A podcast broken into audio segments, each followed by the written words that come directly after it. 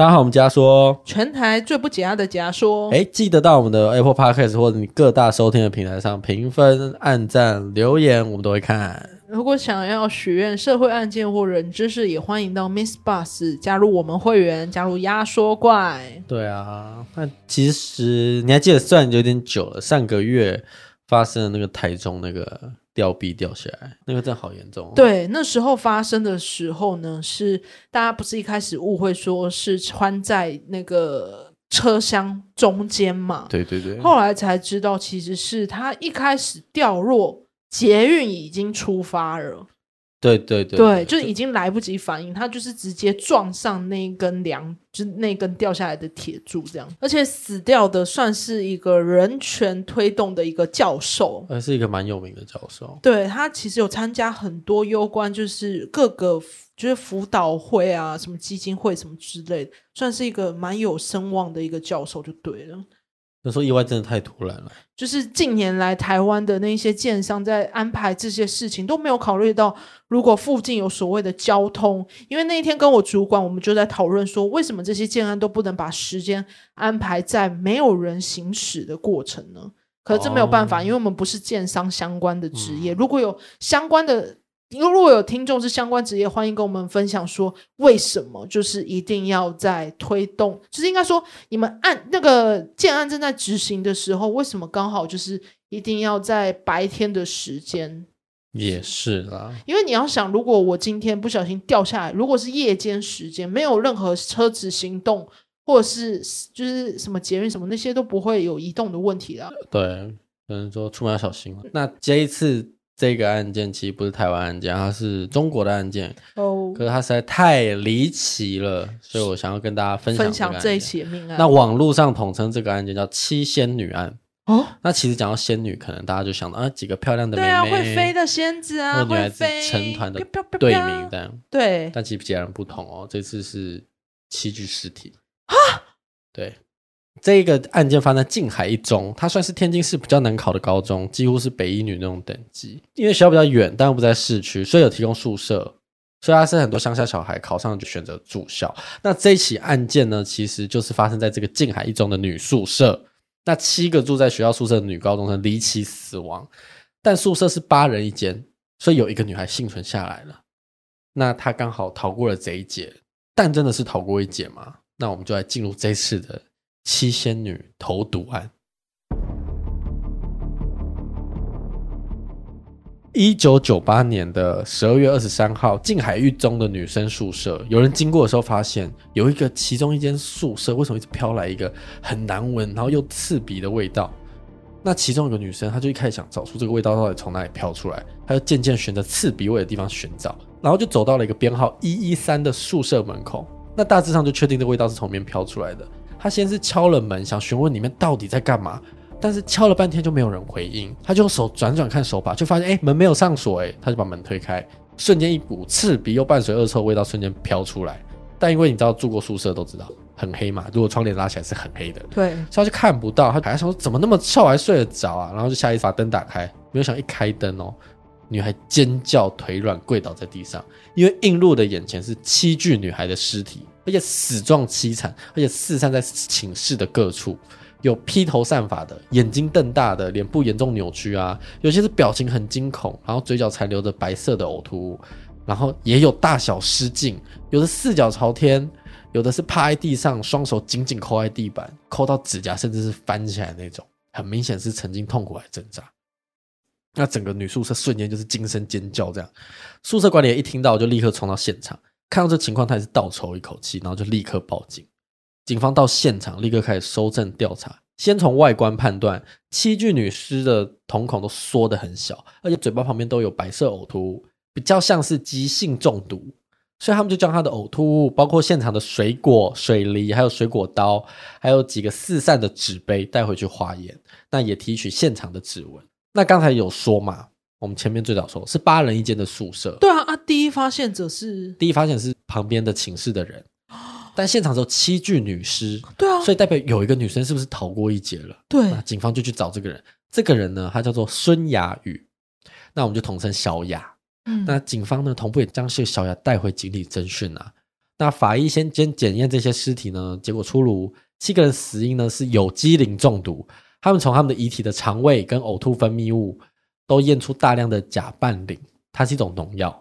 那这个有机磷化合物呢，其实就是这个甲拌磷会掺杂的成分。那他们尸体检验出来呢，有超大量的甲拌磷。哇！那这款农药是剧毒农药哦，只要两毫克就足以让人致死。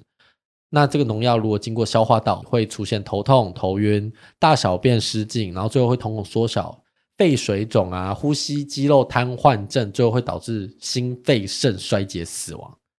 那这款农药毒的程度呢？是如果人食用的农作物表面有残留，然后洗不干净，食用过多，就有可能造成上吐下泻，或者是食物中毒的现象。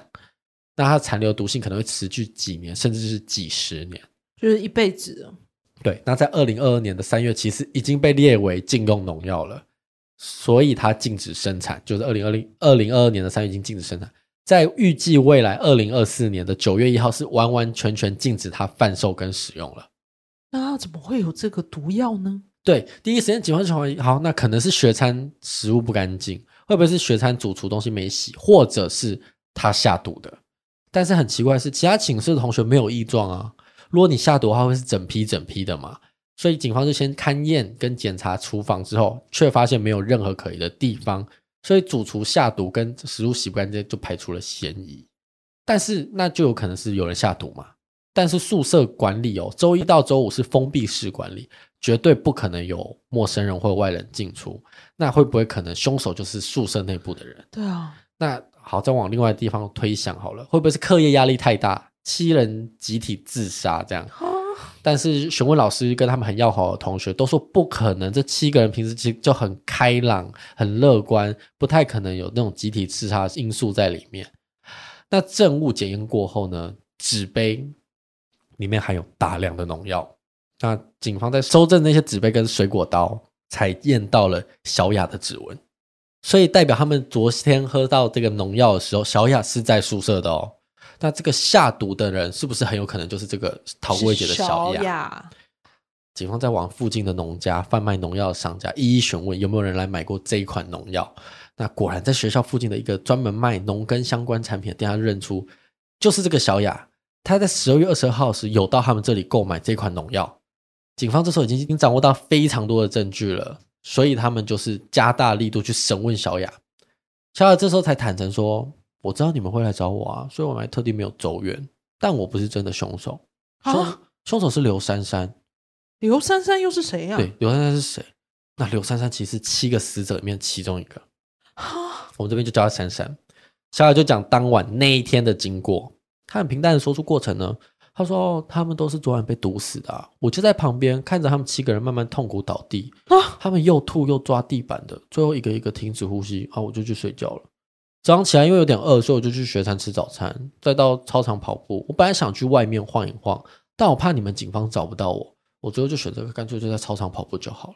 啊！警方跟你一样惊讶，就对于小雅交代案件过程如此冷静。你说他们死成这样凄惨，那么严重，你还能说你到自己的床位睡觉这样？但小雅很笃定的说：“但是这个赌不是我下的，我就只是想帮个忙而已。”农药是我买的，但是是珊珊让我帮忙买的，我就只是帮个忙，跑个腿而已。那经调查，小雅跟这群室友其实处得也不错，其中跟珊珊的感情最好，就是死者之一的珊珊。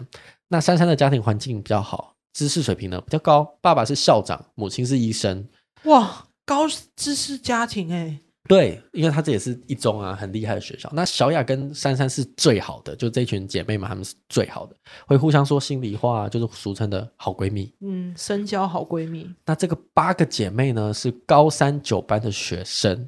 那原来在一九九七年的九月，珊珊跟同班的男生一名交往。因为高中嘛，所以陷入爱情很快，立刻就爱的那种很深，一定很容易谈恋爱的关系。但是进入高三后呢，一方面课业压力啊，一方面珊珊跟她男友对于未来规划都有不同的意见，导致珊珊跟她男朋友一鸣很常吵架。再加上一鸣就男方后期有自己想要新追求的对象哦，劈腿，呃，也算是，所以对珊珊就开始不理不睬啊。但珊珊一直不想结束这个关系，所以她有在挽留。最后，男方一鸣就真的受不了，就正式的提出分手。那你就知道，高中就是爱的特别用力的阶段。所以珊珊一听到要分手呢，就几乎要崩溃。她觉得自己付出这么多，怎么会最后要走到分手这一步呢？所以珊珊从提出分手那就开始态度变得消极，成绩也一路一直往下掉，而且时常出现自杀的念头。那在十二月二十二号的时候，她就找了她好姐妹小雅，要她帮忙她买一瓶农药。她觉得人生已经没什么希望了，她已经受够要自杀。但很奇怪的是，小雅答应了。她说：“哦，帮你买农药可以啊。”但是珊珊觉得只有自己自杀有点太寂寞。他就将恶毒的手伸向这些朝夕相处的室友们，他想要这些同宿舍的其他好姐妹跟自己共赴黄泉。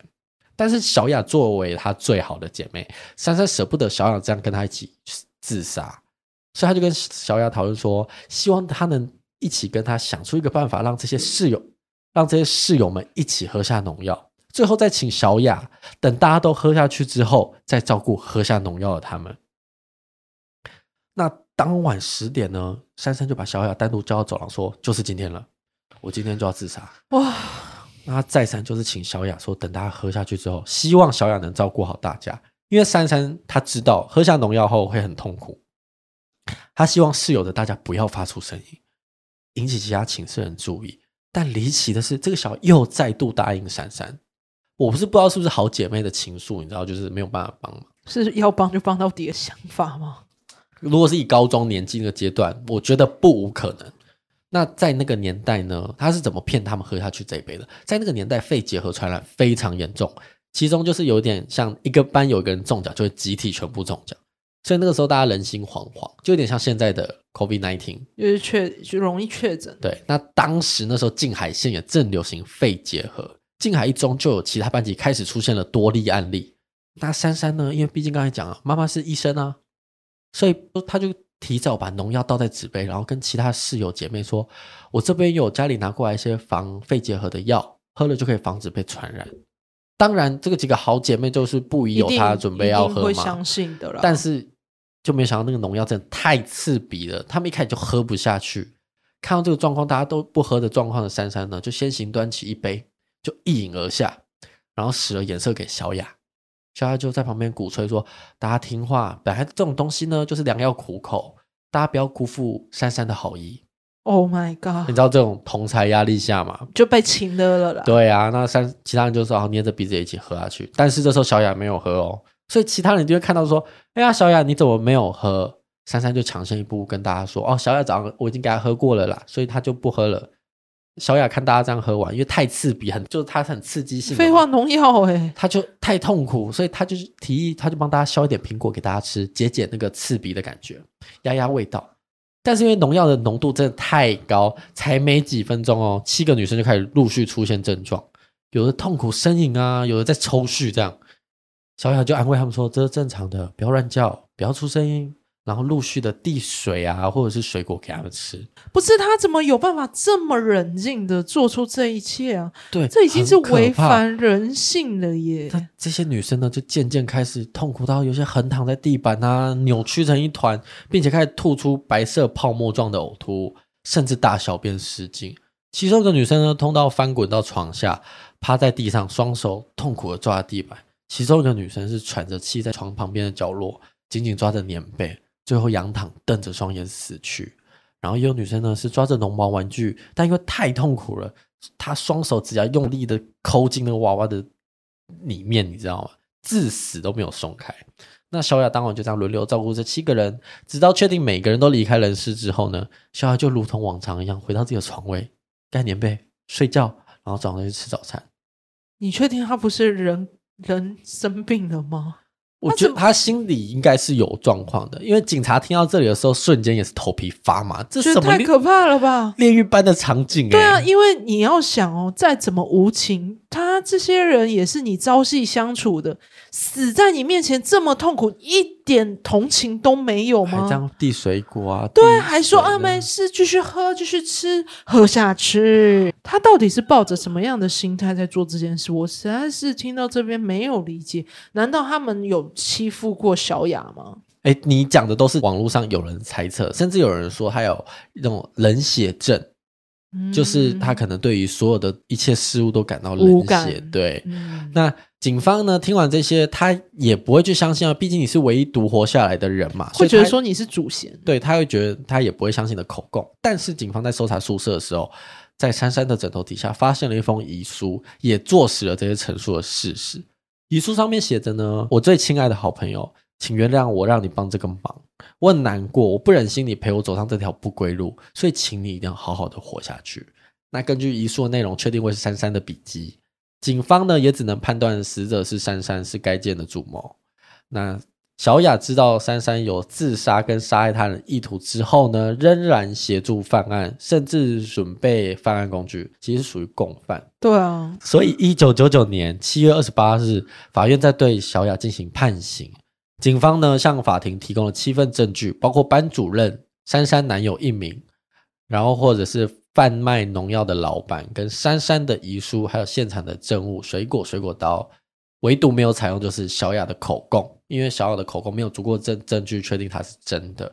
最后呢，法院认定小雅故意杀人罪是成立的，但是因为小雅当年才十七岁，对，她是未成年的，所以她逃过死刑，被判无期徒刑。但因为学校管理不当，所以小雅、珊珊跟学校三方要一起赔偿这六位死者家属。对，因为我们是七个，可其中一个珊珊要赔偿这六位死者共一百五十万。学校呢占二十五趴，小雅占三十趴，珊珊是三十五趴。哦，这一百五十万是人民币。对，人民币。OK，在一审判决后呢，小雅对于判决结果当然不服啊，所以有提出上诉。但是二审法院判维持原判。法官是认为小雅明知道珊珊有自杀且杀人的意图，不但没有劝阻，反而协助购买农药，最后眼睁睁看着室友痛苦死去，还很淡定睡了一觉。这是属于一种叫不作为犯罪哦，所谓这是有罪的。对，所谓不纯正不作为犯，这是台湾也有的哦，是指依照法律规定，行为人啊，接下来可能会就有点就是很有点繁杂。行为人只有经由不作为，才有可能成立该类犯罪。所以不纯正不作为犯，就是指这个罪犯通常是经由作为来实现。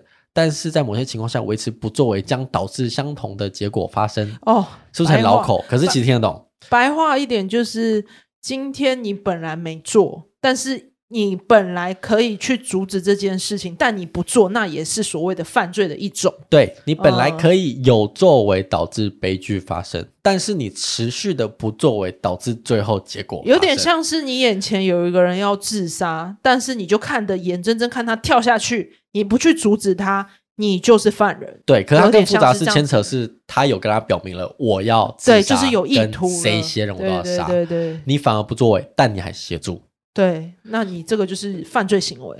对，那两千年五月呢，小雅上诉到最高人民法院，这次他理由是说，他并不知道是农药的危害性，他他原本以为只会腹泻腹痛，但是法院认为。小雅是高中生了，而且还考上第一学府，哎，对于农药一定具有相关的认知能力，所以不会他上诉。最后小雅就是入狱服刑，但因为小雅在狱中表现良好，所以减至十五年就出来了。哦，他出狱之后呢，就改名换姓，后面有就是江湖上呃谣传他是结婚生子了，继续他的后半生。了解，所以他还活着。对，那其实呢，他的不作为是当时最震撼这个社会的。就是，毕竟看室友这样服毒自杀，能默默回床回床睡觉嘛，所以大家觉得最诡异的地方，第一时间大家都觉得一定是小雅的心理，心理生病了，或者是画面太震撼了。那他有精神鉴定吗？精神鉴定完还是正常人，是正常人，对。哦，此案结束。了解。那其实网络上啦，很多的有心理专家认为，小雅是得了一叫冷血型精神病。那得这种病的人呢，他情感认知较弱，无法跟别人共情，对于喜怒哀乐也比较薄弱，所以没有办法理解这种道德对错。所以在他的认知里面，他不认为说这是一个错误就对了。对，就冷血型的精神病是这样，哦、他没有共感，因为我看你自杀是我会心痛。我会。不舒服，我不希望我自己的人也这样，所以我会阻止你自杀。可是冷血型的人经常就是你要自杀，哦，那你的事就有点像是我看你痛苦，我不会有感觉，但是我可以尊重你用这样的方式，这样子。对，那也有人推测说他是被霸凌啊，你刚才讲的被霸凌啊什么但是小雅母亲有拿出一张照片，是他们全部人合照，大家都玩的很开心，就是没有任何霸凌的状况产生。反正就是应该就是他的人格啦。我觉得这样听下来，他自主人格的几率比较高，因为他也是去帮他。其实他的出发点有点比较像是我今天是帮我的好闺蜜完成她的愿望。那其他人会一起这样子做，那是他们的事情。哦，对，对，我觉得大部分可能还是有，毕竟我相信女生在高中时期同才压力真的是很大，极大吧。我要说实话，就是在作为一个就高中生的女孩子，集体行动是必须的耶。因为没办法，因为像不是我们看一些 YouTube 影片都会吐槽，女生连上厕所都要手牵手一起去，对啊，所以会变成是今天就算那七个人，有些人可能会去说啊，怎么没有人提出来说我不要喝啊？你自己看，人家都说了，人家是好心拿来的，你不喝，而且朋友的情乐很重，比如说好那个珊珊叫小雅做这件事，他如果多一句说，如果你不帮我的话，我们就不再跟你好，这种。就有点像是你不帮他，我们不是好姐妹那种心态，啊、但有可能他自己心里清楚这不是对的，对对，但他会觉得说，我为了帮你，我支持你，所以我帮你做这件事情，也不是说他无情，他一定都有想到结果，但他是为了帮而帮，对，因为其实大家会有点不能理解的是，在我们有办法去判断错误这件事情之前。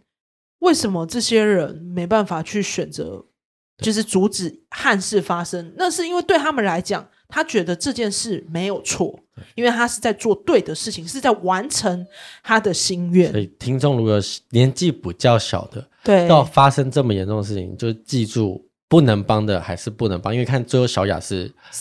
是关进去的，啊，的他是要进去关的哦。就是你不要觉得啊，我只是在帮他做他的事，没有没有没有没有，没有，你还是会被关，因为你的不作为。对，而且你要想到，其实这件事情算是非法的行为。对，你今天是。帮他一起杀人哎、欸，杀的是你的好朋友或好同学这样子，所以你不要觉得就是可能行为是合理的，那个人做的事，你只是在帮他自己，没有，就大家有各自的责任。而且我觉得他有点合理化自己的行为，就是他会觉得说，我今天就是来帮助我姐妹这样子，嗯、但实际上不对啊，你今天姐妹要去帮去死，你还是要。鼓励他走向正向的方式，因为毕竟大家未来还长。如果你年纪真的很小，然后小时候就是，如果你听众啊、家人啊身边有类似年纪比较小，如果有听到我们这一集，真的不要就是为了帮而帮。其实有时候小时候就会有这种想法，是因为我今天是我兄弟、我姐妹，我一定帮到底，不管是什么事情，就算不是这种自杀的行为。今天就说啊，我来帮我姐妹出一口气啊，什么之类都有可能、啊。所以大家要自己判断啦。那今天案子就到这边啊，那记得去我们各大平台的留言处，或者是可以评分的地方帮我们评分。真的很谢谢各个听众有帮我们评分，我们都会回复也会看。那如果想要就是许愿社会案件或者知识呢，欢迎加入到 Miss Bus 压缩怪。那近期也有陆陆续续有一些听众有加入我，那我们也会分享他们许愿的社会案件。那我们就到这啦，我是 A 梦，我是阿宇，我们下集见，再见，拜拜，拜。